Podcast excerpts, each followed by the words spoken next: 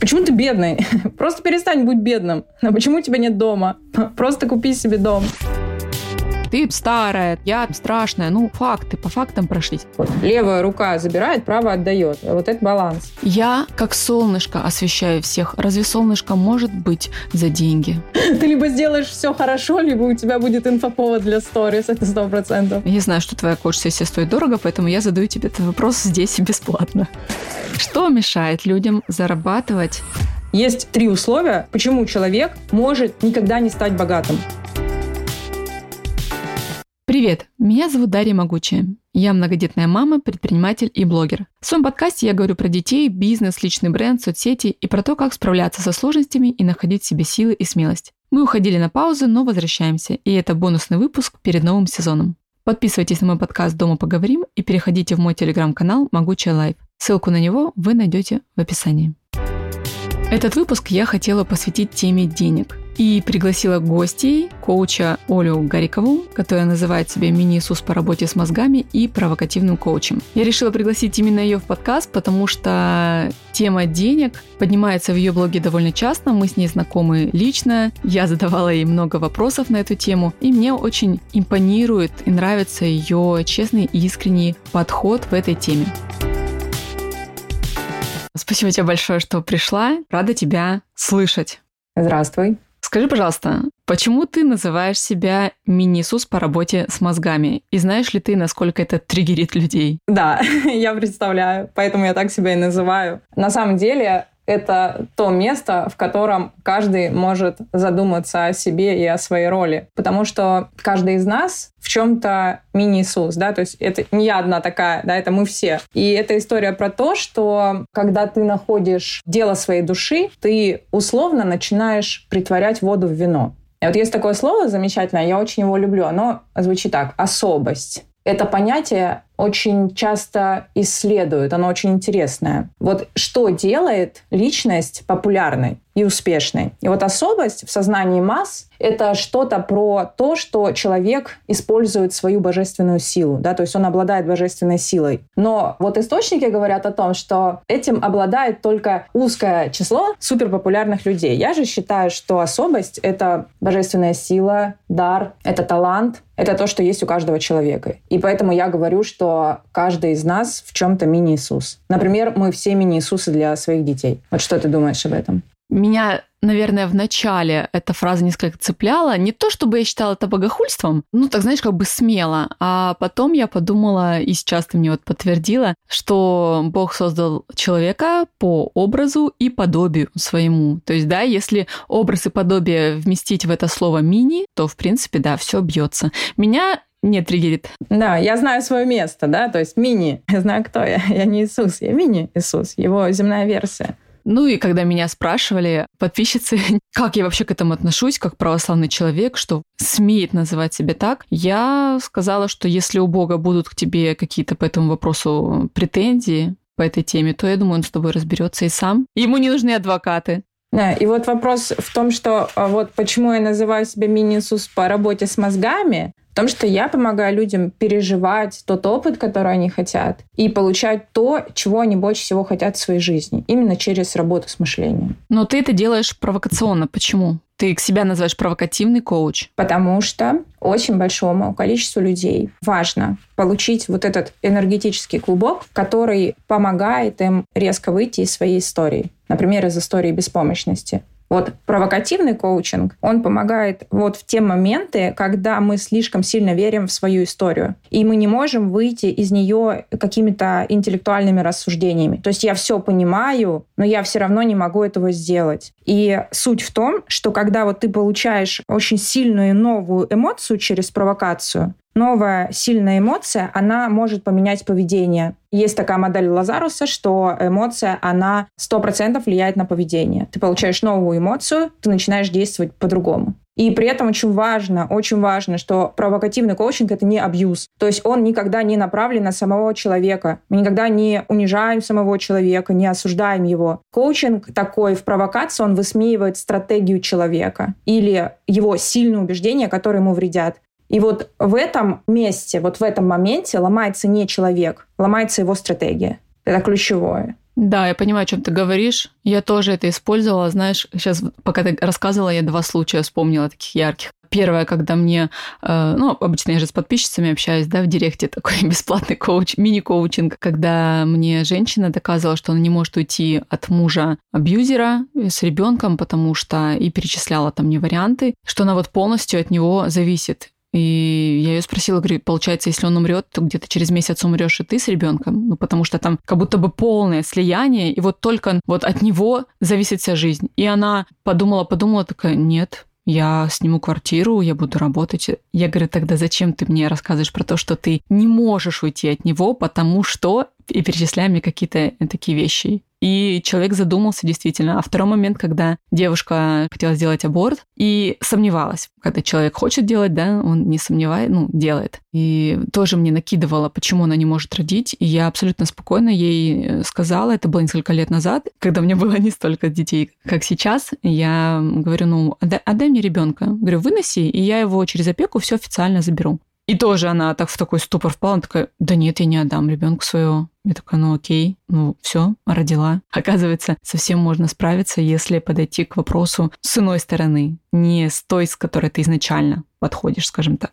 Да, вот ты как гениальный коуч сделала провокацию для прогресса клиента. Потому что на самом деле вот в таких историях очень часто у человека есть убеждение «я точно не смогу», «я никогда не смогу». И самая большая проблема в том, что есть святость убеждения. То есть это убеждение, оно настолько, вот стоит на пьедестале, оно настолько святое, что я вообще даже не могу с этим работать. И вот через такую провокацию ты снижаешь святость проблемы, и все, ты включаешь, допустим, здоровую агрессию. И на здоровой агрессии уже человек может выбраться, вылезти, доказать себе, разозлиться на свою стратегию. И вот ты правильно говорил о том, что какие-то вот внутренние страхи, да, человек начинает смотреть по-другому. То есть вот этот туман внутренних страхов уходит, он начинает смотреть по-другому. И в какой-то момент вот это все начинает чувствоваться сильнее как решимость, нежели чем как страх.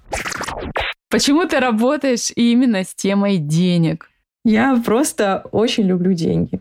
Блин, это так нескромно. Ты не считаешь, что это грешно? Нет, зарабатывать много денег – это грешно. Я очень люблю фразу «люби Бога и делай, что хочешь». Угу, обожаю тоже, да. На самом деле она очень сложная. Деньги – это такое же творение Бога, как закат. Разве не люди придумали деньги? Ну, я думаю, что Бог э, это сделал все через людей. Ну, довольно удобно. Тяжело было бы сейчас менять овец на мед и строить при этом дом. Да. Ну, по сути, это одно и то же.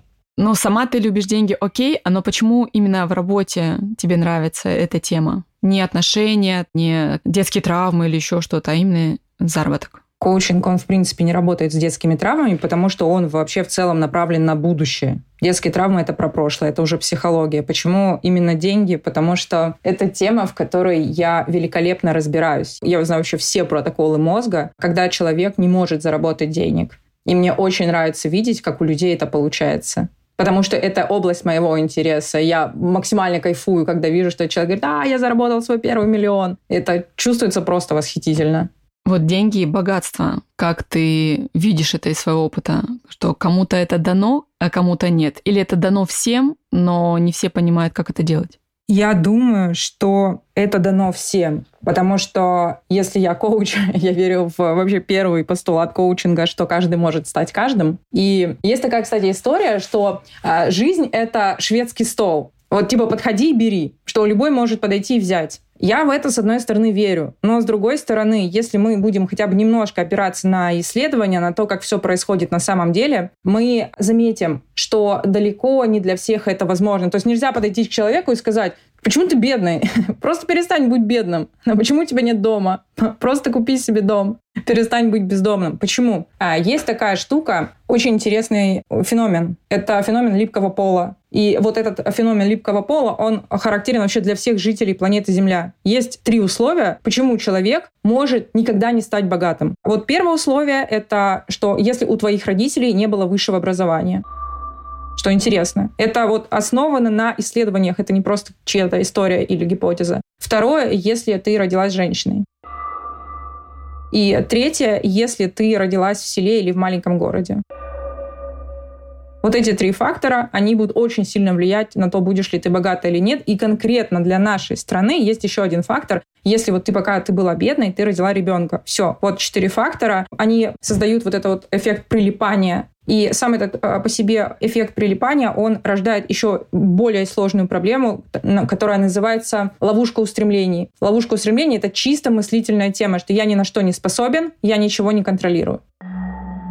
То есть люди вот на липком полу, они думают вот таким образом. Интересно, почему все-таки высшее образование родителей, а не твое личное? Ну, я думаю, что а, если у родителей есть высшее образование, то они направят ребенка в любом случае тоже получать высшее образование. Представляешь, у меня из четырех было три пункта. У меня было тоже три. У меня у родителей высшее образование, разумеется, они инженеры Советского Союза, но при этом я из станицы, женщина, и я родила ребенка, будучи бедной, и взяла ребенка потом, будучи бедной, и родила второго ребенка, третьего по счету, и когда у нас не было денег. И тем не менее, и тем не менее. Да, как тебе это удалось? Я знала, что я хочу, и я не видела препятствий. Видишь, как у меня мозг работал не на то, что я ни на что не способна, а на то, что я добьюсь, но я просто не знаю как. Я все время такая, надо найти варианты, надо найти выход. Я училась э, каким-то курсом, прошла там, не знаю, несколько, не один точно, черпала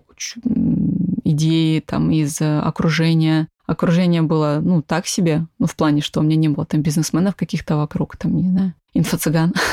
Наверное, я общалась с теми, у кого хоть что-то получилось, и спрашивала у них, как они это сделали. Это, мне кажется, вообще самый короткий путь. И люди зря недооценивают онлайн-обучение. Ты можешь научиться у кого угодно, чему угодно. Ты просто покупаешь чужой опыт. Так вот я делала, не знаю, с домом, когда женщина разведенная с двумя детьми построила дом. И в мозге в это время ломается одна стеночка, которая говорила, ну, типа, ну, это тяжело, там, это невозможно, тра-та-та. Она говорит, да почему? Вот, вот такие-то деньги, вот э, такие-то рабочие, вот такой вот дом, приходи, посмотри. Пришла, посмотрела, думаю, блин, понятно. А у меня и мужик-то есть, есть на кого опереться. Деньги нужны. Окей, как деньги заработать? Раз, там смотришь на другого человека. Покупает квартиры, продает квартиры. Это был 2012 год. Так а нам тоже это надо. Но у нас нет денег. Надо заработать деньги, чтобы купить первую квартиру. Ну, то есть как-то мозг постоянно работал. Я выросла в доме, я выросла в станице, когда огород 10 соток и все дела. И мне в квартире было душно и тесно я знала, что у меня будет дом. Я просто не знала, каким образом я на него заработаю. То есть, что я буду делать. Ну, я говорю я, потому что я отделяю себя от мужа, да, окей, там, что мы будем делать, можно так сказать.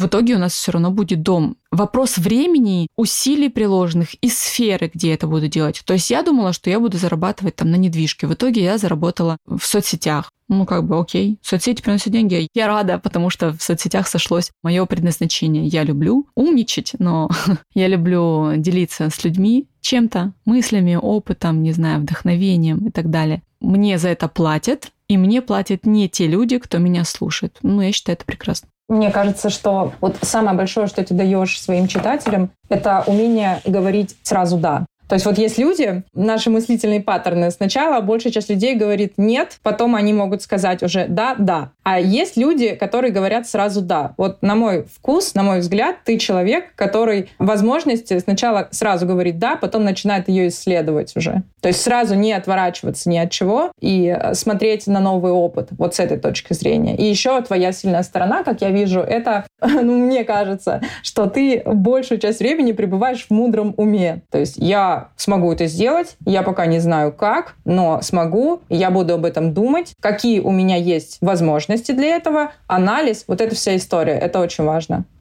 Вот анализ, наверное, не про меня, поэтому у меня иногда были и не очень хорошие проекты. Но я подумаю про это завтра. Абсолютно я живу по Скарлетт Хара из «Унесенных ветром». Если что-то вот сейчас там не решается ли это, я иногда задвигаю, говорю, я подумаю об этом завтра, но сделаю что-то я сегодня. Я недавно записывала сторител на эту тему, когда ко мне пришла идея сделать такой проект выкупать старые дома. Я еще не знаю, как это будет, будет ли это рентабельно, будет ли комфортно людям жить в саманном старом доме, ну, снимать, разумеется, не круглогодично жить. И хотела сделать там вот это вот кровать с сеткой, пуховые перины, бабушкины, коврики, иконы, керосиновая лампа. Вот какие-то все атрибуты детства многих. Не у всех такое детство было, но многие, если не сами так жили, то, по крайней мере, они проводили лето у бабушек в деревнях, и там было именно вот так, такая атмосфера. И мне пришла эта идея утром, пока муж спал, меня просто штырило, я не могла стоять на месте. Я обычно не делюсь своими идеями в инсте, пока их не сделаю там в соцсетях, да. Не потому что боюсь глаза, а потому что, ну, мне всегда приятно быть, э, типа, на коне. То есть сделала, рассказала, сделала, рассказала. А рассказала, а потом что-то сдулось, я быстро сдуваюсь, и у меня много проектов, где я сдулась, и ничего не получилось. А я про них, блин, сказала. Не прикольно. Но это тоже тема для проработочки, почему для меня это так важно. Я рассказала, подождала там, пока он проснется, он проснулся, и у нас не получилось сразу поехать в этот день. И не получилось поехать на следующий. Оно было типа туда-сюда, туда-сюда, туда-сюда, едем, едем, едем. И в итоге мы, ну, приняли решение не ехать тоже, там что-то не получалось с няней, детьми и так далее. И у меня внутри разорвалась эта энергия. Я прям, блин, это, ну, не почувствовала, конечно, я не настолько там чувствую свое тело, но мне было плохо. У меня болела дичайшая голова до конца дня, хотя не было никаких там перепадов, знаете, давления, дождя и так далее. То есть у меня просто разрывало голову. И на следующий день я встала, и он говорит, едем? Я говорю, я не хочу. Ну вот у меня нет энергии больше на этой. То есть я по-прежнему считаю, что это классная идея. Ну, в тот день, когда он меня спросил, я по-прежнему там думаю, что надо это сделать но у меня нет на это энергии. Вот сейчас я отдохнула, там прошла сколько? Ну, почти неделя. Я, наверное, готова снова этим заняться, но мне теперь надо снова себя раскачать, мне надо как-то себя вдохновить. Я тебя понимаю, вот эта история про то, что я хочу все быстро получать, что у меня от идеи до ее реализации должно пройти там меньше 24 часов, иначе я начинаю эту энергию растрачивать да. на эмоции, на что-то еще. И вот иногда это в плюс, вот прям очень в плюс, потому что, как говорят, да, что деньги зарабатывают быстрые и смелые. А иногда в минус, потому что реальность иногда говорит, а вот нет, а так не будет. И ты просто учишься это выдерживать. Наверное, наверное, да. Э, но я принимаю в себе это как достоинство, и я потом объясняла мужу, что ты вот такой человек, у тебя там анализ, схема, план, из серии там, какие дороги ведут к этому дому, а чем обставить этот дом, там, знаешь, мне это все не нужно. То есть мне нужно прямо сейчас в моменте сделать хоть что-то. Ну, хоть что-то в данном случае это было посмотреть дома, чтобы там понять, опять-таки, по чувствам, откликнулось мне или не откликнулось. Возможно, я зашла в этот дом там в один, второй, третий и поняла, что идея утопична, что эти дома невозможно восстановить до комфортного в них проживания, и надо думать что-то другое, не знаю, подумать над глэмпингом, над баней у реки, домик какой-то с лодочками и сапами, чтобы можно было сплавляться там по речке. Еще какие-то идеи, там, их куча вообще у меня в голове. Ну, например, это уже отставить без потери энергии. А так ну, это, конечно, просто ужасно. Ты говоришь про быстрый тест гипотезы. Да, быстрый тест гипотезы, наверное, так. Угу. Да, это твоя движущая сила однозначно. Да. И, кстати, иногда эта движущая сила, она вообще пустая. Это вот из серии, когда мы нашли участок наш, купили, а я работала тогда у застройщика. И я ходила вокруг многоэтажек наших, которые он строил, и собирала арматуру ненужную валяющуюся, не соображая вообще, что. Я знаю, что арматура используется на стройке, но для чего, не знаю. И вот я собирала вот эти вот остатки и носила себе на участок, и меня это поддерживало, что я это делаю для нашего будущего фундамента. Да, потом оказалось, что фундаменту нафиг не нужны эти мои железки, можно было с таким же успехом мусор туда натолкать, потому что это совсем другая технология. Но меня это поддерживало, это вот как бы давало еще больше энергии, что я что-то делаю для нашего будущего дома. Да, потому что энергия, она обретается именно в действии.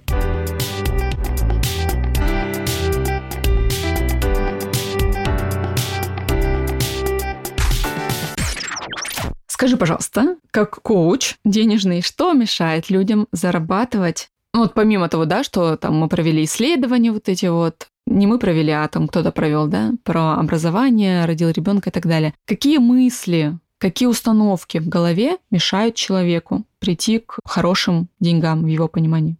Я думаю, в целом, если вот прям брать одним предложением, если ответить на этот вопрос, то это избегающий стиль поведения. У избегающего стиля поведения могут быть разные установки, но в конце человек пойдет избегать боли и напряжения. Вот если человек настроен избегать боли и напряжения, любой ценой, то вот это то, что больше всего ему мешать будет зарабатывать. А что, деньги приходят только через боль? Любой провал по пути наш мозг воспринимает как боль особенно если не настроено мышление. на, вот именно на работу с провалами.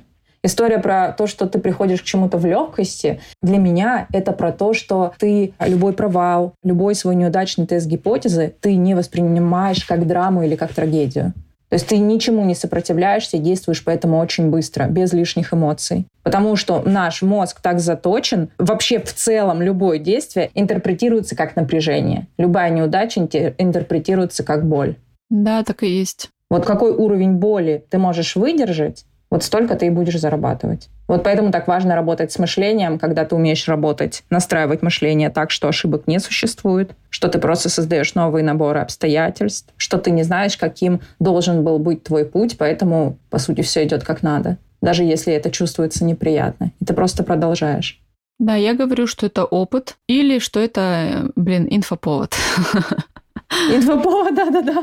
Ты либо сделаешь все хорошо, либо у тебя будет инфоповод для сторис, это сто процентов. А еще я поняла, что я так себя люблю, что я сама себе не даю себя ругать. Ну, то есть, например, когда я открыла ту убыточную фотостудию, в процессе сдулась, плюс наложилась пандемия, когда никто не мог ходить ко мне в фотостудию, и месяц аренды 80 тысяч, там второй месяц аренды 80 тысяч, я в ремонт вложила 300 или не помню уже сколько. В общем, убытки были уже 500, и надо было принять решение продолжать дальше ей заниматься, то есть еще 80 тысяч, еще 80 тысяч терять терять, вероятно. И пытаться отбивать эти деньги. Или просто принять, это как в покере, сбросить карты. Хотя ты уже поставил, да, сделал какую-то ставку. Понимаешь, что у тебя слабая рука. Кто играл в покер, поймет. Я обратилась к чувствам, хочу ли я заниматься этим, хочу ли я тогда вот ездить, еще что-то там обставлять, украшать, рекламировать. И у меня прям внутри такое нет, вообще не хочу. И я закрыла ее, все, там уже открылась тут же, там ребята пересдали, молодцы, быстренько.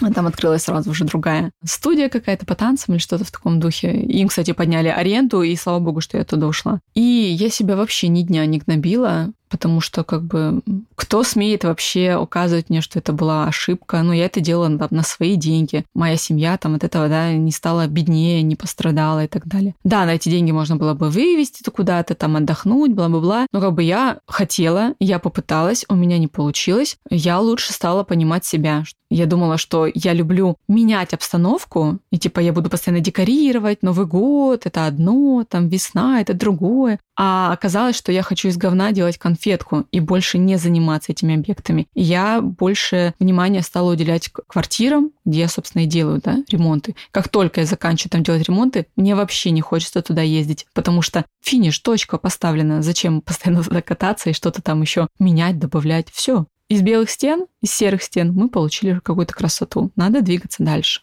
Из хаоса порядок, да? Говорят, что это одно из главных устремлений человека — создавать из э, хаоса порядок. Я знаю, что многие любят говорить, может быть, словами мам или пап себе, что вот ты могла подумать, просчитать, там ты неудачница или там неудачник. Ну, во-первых, я не помню, что мне родители такое говорили. Да, было такое, типа там, а почему не пять? Это папина любимая тема. Папа у меня медалист, а я нет. И вот это было почему не 5. Но у меня, например, вообще нет себе вопросов, почему не 5. Как смогла, так и сделала. Это у меня как в детстве было, так у меня и сейчас. Вот я как могу, так и делаю. Могла бы лучше, я бы сделала лучше, ребята, поверьте. Значит, я больше не могла. И как бы, когда я говорю ребята, это я вообще прям сама к себе обращаюсь. И мне кажется, себя надо очень беречь и защищать. Мало того, что извне идет какое-то давление. Не знаю, муж там может что-то сказать, а родители бывают всякие, да? Подружки токсичные, соседи, там, не знаю, коллеги, еще кто-то. Если ты еще и сам себя, блин, гнобишь, ну это вообще путь в никуда. Себя надо всегда защищать. Так это как раз, смотри, это вот про то, что а почему люди не зарабатывают и почему это связано с уровнем боли. Потому что если я знаю, что у меня не получится, и я себя при этом начну унижать, а разочаруюсь себе, да, я испытаю такие сильные негативные чувства, что мне лучше этого и не начинать. Вот именно поэтому очень важно запланировать свое отношение к себе, когда что-то не получится. Мне очень нравится ласково с собой разговаривать в эти моменты или просто сидеть и плакать рядом с собой, и сочувствовать себе. Вот у меня вообще нет такой истории, что я себя буду ругать в такие моменты. Я прямо отслеживаю, как только вот этот суровый голос начинает появляться, вот этот диктатор, я сразу его переключаю на ласковый голос, так, сочувствующий. И когда я знаю, что в любом случае я себе привержена, я могу делать вообще все, что угодно. Мне не страшно, что я себя сама сожру за это. И тут сразу, наши дорогие слушатели, я посоветую вам психотерапию, в которой разбирается такая тема, как внутренний ребенок, взрослый и родитель, чтобы вы взращивали в себе вот этого вот доброго родителя, а не критикующего, который будет вам помогать, будет вас оберегать, заваривать вам чаек, вытирать вам сопли, утешать вас и дальше отправлять вас в эту такую сложную, но интересную жизнь. Вот прям крайне вам это рекомендую. Если у вас нет это базово, то есть я, например, это базово имею, я не знаю почему, возможно, потому что на меня было сильное давление в детстве, меня должен был защищать хоть кто-то, и я сама себя защищала, то есть я сама себя утешала, ты там придумывала планы, как я сбегу и все такое, и меня это поддерживало. Это прикольно, что меня это поддерживает до сих пор, то есть уже без какой-то обиды, там, знаете, на родителей или еще что-то. То есть они делали, что могли, я делала, что могла, получилось в итоге довольно-таки неплохо. Скажи, это уже вопросы от меня в том числе. Как продавать легко, не стыдиться? Любимая тема всех блогеров, которые приходят в работу в коучинге. Я шла в терапию даже с этим вопросом, и там нужно было, ненавижу это гадское рисование, нужно было нарисовать, как ты себя ощущаешь, вот когда вот продаешь. И я вот нарисовала себя такой вот фигуркой, с горбленной, сморщенной, с какой-то вот протянутой рукой, то есть как будто бы я какая-то попрошайка. И мы копались, что это там от папы, который говорил торгаши-торгаши, 90-е. Интеллигенция этим не занимается, да? Да, Мама нет. Мама прекрасно вообще всю жизнь торгует. Хлеб пекла, торговала, яйцами торговала, молоком торговала, когда были трудные 90-е, и интеллигент папа по 4 месяца не получал зарплату. Тут подключалась как бы торгашка мама. И это прекрасно как бы было. Это вытянуло там нашу семью. Но все равно, даже когда я уверена в своем продукте, потому что если я не уверена, я вообще не делаю. То есть если я верю в то, что я делаю, в то, что я продаю, мне все равно как-то не прикольно. И я не могу это победить никак. Я знаю, что твоя коуч-сессия стоит дорого, поэтому я задаю тебе этот вопрос здесь бесплатно. А, слушай, ну, если посмотреть на самую частую причину, да, потому что мы твою картину мира не исследовали, а если посмотреть вот прям на самое главное убеждение, которое блокирует на корню хорошие жирные продажи, это то, что если я богатею, другие беднеют. Вот убеждение. Нет, Прикинь, нет, у меня, знаешь, какое убеждение? Я как солнышко освещаю всех. Разве солнышко может быть за деньги? Угу. Представляешь, какое у себя мнение, да? Да, это классно, это супер. Важно эти штуки вообще разделять. Когда я занимаюсь благотворительностью и когда я получаю хорошие деньги. Это разные вещи. Солнышко может светить, когда у него у самого есть лучики. Но это все равно, что ты приходишь к своим детям с пустой авоськой и говоришь, сейчас я вам дам яблоки, а у тебя нет яблок в твоей авоське. Точно так же ты можешь светить, иметь возможность светить только когда у тебя закрыта база. Ну, я же не базу хочу закрыть. Я хочу заработать 100 миллионов и начинать э, в свои проекты, на которые нужно много денег. Вот парк Галицкого обошелся Галицкому сколько-то просто тучу миллиардов. Мне столько надо. Я тоже хочу делать парки могучие. Так вот, а как ты думаешь, о чем он думал, когда вот э, зарабатывал такую кучу денег? Почему он не обломался это сделать? Так кто ж его знает, не знаю. Да, если бы ты знала.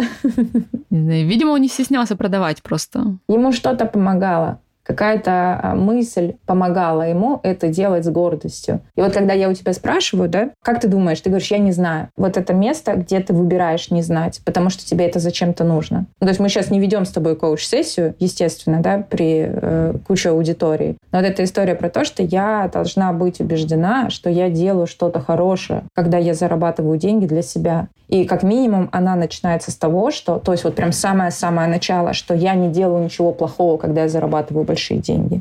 Потому что э, если я богатею, другие беднеют. Э, почему это неправда? Потому что вряд ли ты, твои подписчики, те, кто нас сейчас слушают, да, они занимаются насильственными поборами населения, облагают там, других данью. Обычно люди продают продукты своего физического и интеллектуального труда совершенно добровольно тем самым помогая другим людям становиться круче, становиться больше, лучше, улучшать качество жизни и так далее. Вот если в этом есть что-то плохое, то мне это непонятно. Наверное, мне тяжело пережить разочарование тех, кто... Я сейчас, конечно, так накидываю, кто говорит, а, ты тоже туда, да, тоже продаешь. А мы думали, ты такая, а ты... Да, тут нужно признать, что да, ребята, я такая. За деньги, да, за деньги, да.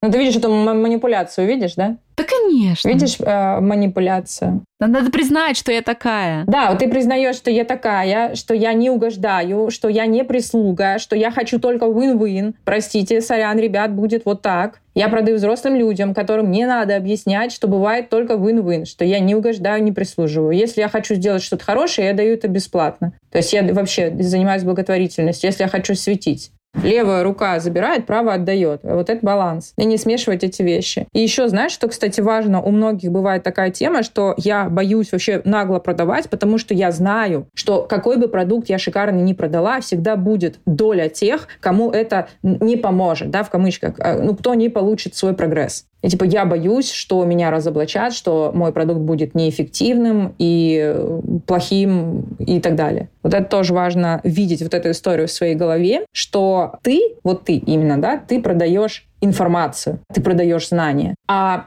превратить информацию в трансформацию, то есть в действие, может только сам человек. Вот разделять эти штуки.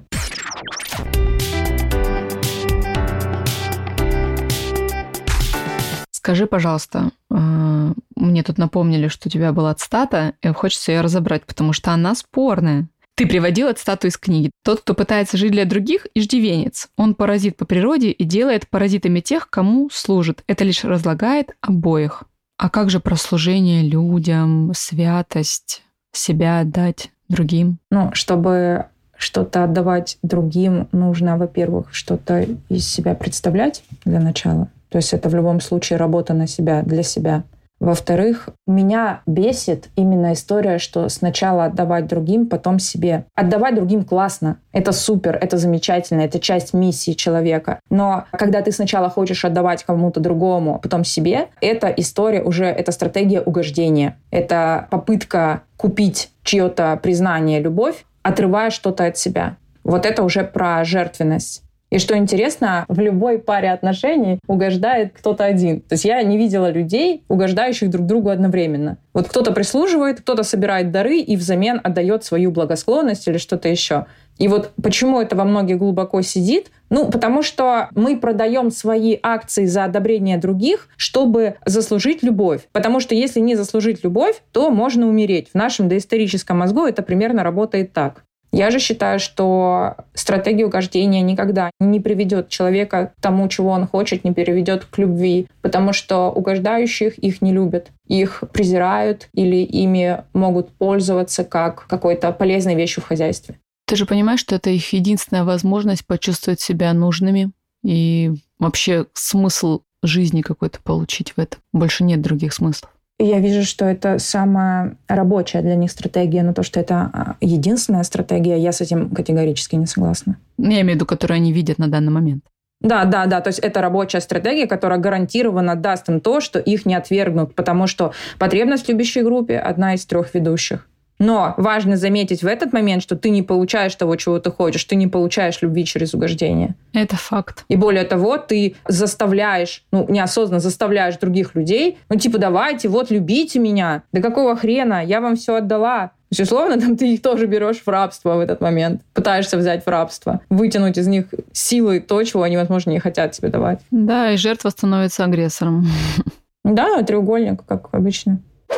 Ты еще писала недавно про то, что хейт приносит большие деньги и продает лучшие экспертности. Расскажи, пожалуйста, поподробнее, и как заменить эмоцию страха от хейта на радость, блин, любовь и ощущение безопасности. Да, такое тоже может быть, можно к этому прийти. Вот мне нравится, что мы можем относиться к хейту из сильной позиции, потому что что обычно происходит, когда человек начинает хейтить, ну вот он такой, все, я жертва, я жертва вот этих людей, которые вот меня мучают, там говорят мне какие-то плохие слова. Потому что обидно, Оля, неправду говорят. Ладно, когда правду говорят, там, да, не знаю. Там... Обидно, да, оби- обида ты старая, я страшная. Ну, факты, по фактам прошлись. А когда вот... Когда... я старая? А то, что я страшная, это тебя не смутило, Олечка, все нормально? Какая ты эгоцентричная, только о себе думаешь. А когда прям навешивают какое-то откровенное вранье и дичь, конечно же, это обидно и неприятно, тяжело. Ходить и говорить, это все равно, что если бы мне сказали про зеленые волосы. Ну, у меня же не зеленые волосы. Блин, алло, про меня там сказали там такую дичайшую дичь. Ее нельзя сравнить с зелеными волосами. Это хочется найти просто четвертовать. Вот смотри, я предлагаю прямо вот начать с самого начала и посмотреть на то, что когда ты испытываешь обиду, это сразу эмоция жертвы. То есть я жертва, и э, все плохо, мне обидно, мне страшно. Самый простой способ выйти из жертвы вообще за одну секунду — это просто представить, что чувствует человек в этот момент, другой, который напротив тебя. Потому что жертва, она не способна представить, что чувствуют другие люди. И вот если мы представим, что чувствует хейтер в этот момент, мы знаем, что негативное действие происходит из негативной эмоции. Всегда это закон. Это то, как работает мышление, эмоция и поведение. То есть таким образом мы знаем, что человек себя очень хреново чувствует в этот момент, ему плохо. И это для него просто способ почувствовать себя лучше и защитить какую-то свою историю. И в этот момент ты понимаешь, что ты просто какой-то случайный триггер, при помощи которого человек просто пытается заменить свое отчаяние, боль, грусть, э, какую-то сильную эмоцию на более легкую, то есть почувствовать какое-то облегчение. И очень важно защитить свою историю. Потому что если ты делаешь что-то, что мешает его истории, он будет тебя просто сжирать. Но условно ты тут вообще ни при чем. Это его жизнь, это его история. И второе, важно понимать, почему мы так сильно боимся, то есть вот почему мы так плохо себя чувствуем при хейте. Это очень закономерно. Это нормально, когда мы страдаем, даже если нам что-то пишут про зеленые волосы или про то, что мы старые, или даже то, что вообще к нам не относится, например, что твой муж тебе изменяет с пятью афроамериканками. Да, это все равно может чувствоваться больно, потому что любой хейт мы интерпретируем как нападение. И когда мы думаем, что на нас напали, мы начинаем чувствовать очень сильные эмоции потому что активируются все вообще наши ментальные сети, когда на нас нападали в детстве, когда нас хейтили, обижали, и мы были беспомощны. И мы начинаем верить, что в этот момент мы тоже беспомощны. Но это неправда. Важно отсоединять вот эти все свои истории и видеть, почему этот человек это делает и почему мне плохо в этот момент. И потом уже все, история парадоксального мышления, когда тебе пишут вот все эти слова, а ты в ответ говоришь спасибо. Ты можешь за что-то сказать спасибо тем, кто тебя хейтит. Слушай, у меня был яркий опыт, когда у меня произошел очень громкий конфликт в Инстаграме с э, одним блогером, с которым мы близко общались, то есть э, не онлайн, а прям офлайн. И, по моему мнению, она несправедливо начала э, говорить какие-то вещи про меня. Люди подхватили, поверили, приукрасили. И плюс я тогда только родила Тишу, то есть эмоциональный фон понятно какой. И мне было дичайше плохо тогда, просто дичайше. Это продолжалось где-то полгода, с лета по зиму. И я тогда впервые встала перед иконами и последовала правилу «молитесь за своих обидчиков». Я не помню, что я говорила, то есть там не было из серии «вразуми ее, дуру грешную, Господи, потому что видишь, она не ведает, что творит». Там не было такого высокомерного, я как-то просто своими словами и не просила о мире между нами, он мне не нужен был, то есть мне не нужна уже была дружба с этим человеком. Но вот как-то что-то там я говорила. Что-то было от души, видимо, из самого сердца, раз я не запомнила вообще слова. И где-то через, там, не знаю, пару недель или месяц она снова там что-то меня где-то кольнула. И я так с этого посмеялась. Ну, искренне, мне было так смешно. Я прислала какие-то ржущие смайлы ей в директе. Она мне тоже ответила. И с тех пор мы общаемся, до сих пор общаемся. Понятно, что уже не так близко, не так тесно. Я головой помню все вообще прям все, и я до сих пор не недоумеваю, почему. То есть ты говоришь, надо понять, почему человек это сделал, я думала, ну, я до сих пор не знаю, почему, что случилось. Потому что это действительно было, для меня это было на ровном месте. Но в душе у меня не осталось ничего. Это прекрасное чувство, потому что жить с ненавистью, а я прям ненавидела человека. А тут меня отпустило, и ну, зря люди не слушают то, что говорил да, Христос, зря не читают Новый Завет, это же все уже сказано, все, что там у нас в психологии есть, это все оттуда. Что ты это делаешь не для того человека, ты это делаешь для себя. Тебе жить становится легче, когда ты прощаешь обидчика. Ты простил, и все, и классно. Что там у него? Это вообще его проблемы, это его дела.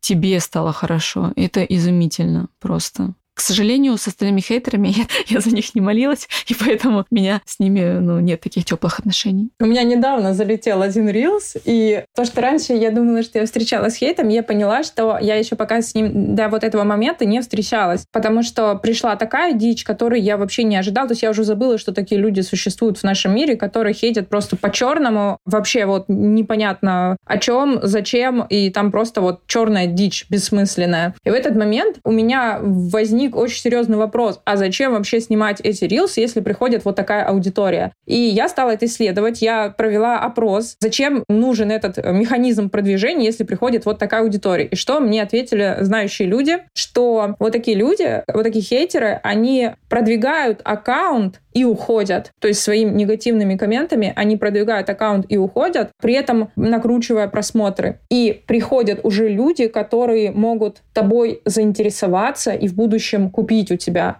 Они гадят, уходят и помогают приходить в аудиторию уже такой твоей целевой аудитории, платежеспособной. Я проверила, кстати, ни один из тех, кто вот это все писал, не был на меня подписан. То есть они действительно все, они сделали свое дело, они ушли. И я поняла, что вот эти люди — это реально часть моей команды, которая тоже трудится на то, чтобы я купила себе квартиру. Бесплатно трудится. Против своей воли они это делают, и я ее действительно купила. Да, у меня впервые тоже залетела Reels. Сейчас уже вроде бы там 2 миллиона. Ну, для меня это большая цифра. И, ну, я, конечно, прочитала, вот, и в директ мне писали, блин, серьезно, это, это вот все думают, что это Степ, мамочка двух деток, какая-то ну, национальная девочка, не знаю, кто по нации, ну, видно, что мусульманка, просто матом мне в директ. Я говорю, слушай, говорю, а твои детки, они хоть, говорю, не слушают вот такую вот маму. Говорю, надеюсь, это только мне досталось. Тебя это не должно. Я думаю, ёлки-палки, все, я пошла. Так эти детки, они и не слушают, потому что она все это высказала тебе. Она при помощи тебя сменила свои эмоции, успокоилась, пошла к своим детям счастливо. Блин, хорошо, если так, потому что иногда бывает и там, и там успевает. Ты несешь добро в этот мир, умножаешь любовь, когда тебя хейтят. Ну, это правда. Получаю говно на лопате, умножаю любовь, да. И меня, конечно, выстегнуло, разумеется, от такого обилия комментариев, там негативных, ну не прям негативных, ну там были обесценивающие какие-то вещи. Я очень не люблю, когда про меня говорят, что я обманщица, потому что для меня тема искренности, честности важна, одна из моих ценностей. И когда мне в цвет говорят, что я вру, я такая, типа, да в смысле, ребята, я столько работаю над собой, чтобы быть максимально искренней. И, разумеется, я не на стопроцентно искренне не в Инстаграме, там, э, запрещенная в России соцсеть, да, не в жизни, потому что это, ну, практически окей, не буду говорить практически нереально, это тоже какая-то установка, да, ну, тяжело постоянно со всеми, да, но я стремлюсь к этому.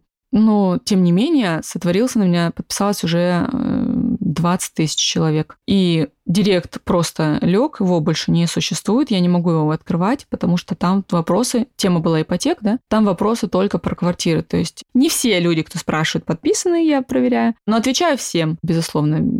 Просто говорю потом, алло, подпишись, ты что? работа с аудиторией новой. Но я и понимаю, что пришло много новых, э, и это здорово, даже несмотря на то, что такое обилие какого-то шлака. Но это тяжело. Даже новая аудитория, которая приходит, но это тоже тема для другого разговора, это тяжело. Я как будто бы потеряла свой Инстаграм, понимаешь? О, я понимаю, кстати, да, вот это ощущение, как будто бы он тебе уже не принадлежит какой-то момент. Как мне посоветовал мой коуч, когда ты собираешься масштабироваться, когда ты собираешься там закупать рекламу, выходить, самое важное, что можно сделать, это запланировать хейт и свое новое отношение к нему. То есть я знаю, что это будет, и вот как я буду к этому относиться, как там к небольшой погрешности моего блога, как э, к людям, которые хотят или не хотят, помогают мне зарабатывать, как просто тому, что существует в реальности, потому что если ты думаешь, что этого не должно существовать, да, что ты споришь с реальностью, потому что это все происходит. Вот скажи, вот ты же на самом деле мягкий мякиш. Почему ты так риска в соцсетях бываешь? Ну, потому что это мои разные субличности. Потому что мы можем проживать и ангельские, и дьявольские наши части, чтобы обрести цельность и полноту. И более того, каждая из наших частей очень важна в разные моменты жизни. Еще я тебя хотела напоследок поблагодарить за твой подкаст, э, который ты записала в память о папе. Я, э, слава богу, еще не теряла родителей и надеюсь, еще много лет они будут с нами, но я слушала, плакала, останавливала, снова включала, плакала. Это было очень терапевтично, потому что, тем не менее, потери в моей жизни были. У меня погиб брат, у меня не так давно умерла бабушка любимая, я не знаю вообще, почему ты сомневалась. Я видела, как ты сомневалась, выкладывать, не выкладывать. Это настолько нужно, это настолько важно, это было так искренне уязвимо. Я тебя благодарю от всего сердца. Вот именно потому, что уязвимо, потому что очень просто продавать свои навыки, продавать свои знания, продавать то, где ты можешь быть полезным. Гораздо сложнее самовыражаться и говорить, смотри, я живу тут, я живой человек, и тут мне очень больно. И я рассказываю, как я через это прохожу и что мне помогает. И ты же понимаешь, что у меня, когда папа очень сильно болел, на меня очень набрасывались в этот момент люди, которые меня сильно не любят, именно потому что я слабая в этой точке. książki И когда я выпускала этот подкаст, я думала о том, что если они что-то напишут про моего папу или начнут подвергать сомнению то, что э, мои убеждения, да, о которых я там рассказывала, помогающих, мне будет очень тяжело. И поэтому у меня было очень много адреналина в этот момент, потому что ты прям вот выходишь и, и раскрываешь свою душу, ничего не требуя взамен ни от кого, да, потому что это для всех работает, это просто от моей души для твоей души. Но потом я смирилась, что это может произойти, и что мое желание отдать вот эту любовь миру, этим людям, которые страдают от своей своей очень сильной боли, оно сильнее страха, что меня за это могут всадить мне, да, нож в спину. Я считаю это самой сильной своей работой. На него безумное количество отзывов, безумное количество обратной связи, писем. Я бы хотела, чтобы это прослушал каждый человек, потому что это то, с чем столкнемся мы, вообще каждый из нас, с потерей своих родителей и тех, кого мы любим. Спасибо тебе еще раз большое, что ты пришла. Мне, как всегда, было интересно с тобой поговорить. Спасибо тебе, что позвала. Хорошо, встретимся на просторах соцсетей. И еще немного лично моих мыслей на тему денег. Не всем дано быть богатыми. Сколько освобождающего в этой фразе. Не всем дано. Вроде как кто-то извне это решает, а не ты сам. Ну, тебе просто не повезло, но бывает. Для оправдания своего бездействия, лени и страхов люди придумали огромное количество поговорок и пословиц, где все вокруг одной мысли вертится. Быть бедным – это честно и достойно, а богатым – плохо. Но так ли это? Деньги портят людей, слышали же? Но вот деньги ли? Может, человек всегда был такой жадный, неверный, транжира? Просто у него не было финансов реализовать свои желания. Богатство у нас демонизировано, а бедность возведена в ранг святости. Но давайте развернем эту мысль. А человек беден, потому что 90% своего дохода раздает нуждающимся? Свою квартиру впустил нищих, машину продал, чтобы закрыть сбор ребенку? Или все-таки потому что не может приносить пользу миру, за которую ему бы платили хорошие деньги? Или может, но боится проявляться. Мир о нем просто не знает, и поэтому денег нет. Или этот человек боится начать что-то делать, найти новую работу получше, открыть бизнес, обучиться какому-то навыку, сменить род деятельности, в конце концов. И чтобы не признавать, что это я трус, и я не хочу шевелиться, рисковать, человек прячется за ну, не в деньгах счастье. Конечно, не в них. Более того, когда ты живешь один, как монах, ты можешь быть аскетом. Но когда ты завел семью, у тебя есть дети, твои родители или бабушки-дедушки потихоньку состариваются. Как ты можешь жить и утверждать, что деньги портят людей и не всем дано зарабатывать много? Что ты скажешь своим детям, когда они захотят на море? Родителям, когда им потребуется дорогое лекарство или операция? А сколько бывает в жизни случаев, когда становятся нужны сразу крупные суммы денег? Сгорел дом, реабилитация ребенку с диагнозами травма или авария. И тут всплывает людское лицемерие. Они говорят, надо, чтобы богатые дали денег, у них много, пусть поделятся. Подожди, подожди, а как же ты, мой бедный, но чистый душой друг? А, а у меня нету. Зарабатывать много денег не грешно. Это значит, что ты умеешь давать пользу миру, людям, а те готовы платить тебе за это. Когда ты зарабатываешь много, ты можешь родить или взять семью, больше детей, потому что ты, ну, можешь их содержать. Твои старики могут мирно и максимально, насколько это возможно, безболезненно стареть. Ты можешь больше жертвовать на благотворительность. Не 300 рублей, а 300 тысяч или 3 миллиона. Ты можешь построить парк и стадион в Краснодаре, и все будут называть его твоим именем. Ты можешь открывать, содержать приюты для животных, как мечтал об этом в детстве. Помогать женщинам, пережившим домашнее насилие, поддерживать одаренных студентов или построить дом престарелых, как в американском кино. Ты можешь реально что-то создать, а не мысленно распределять деньги футболистов, певцов, блогеров и депутатов, сидя на диване. Может, стоит начать с честной фразы «Я тоже хочу быть богатым и много зарабатывать, но я просто пока не знаю как». Я тоже хочу провести унылую зиму с семьей у океана, но у меня нет идей, за что мне могут платить те деньги, о которых я мечтаю.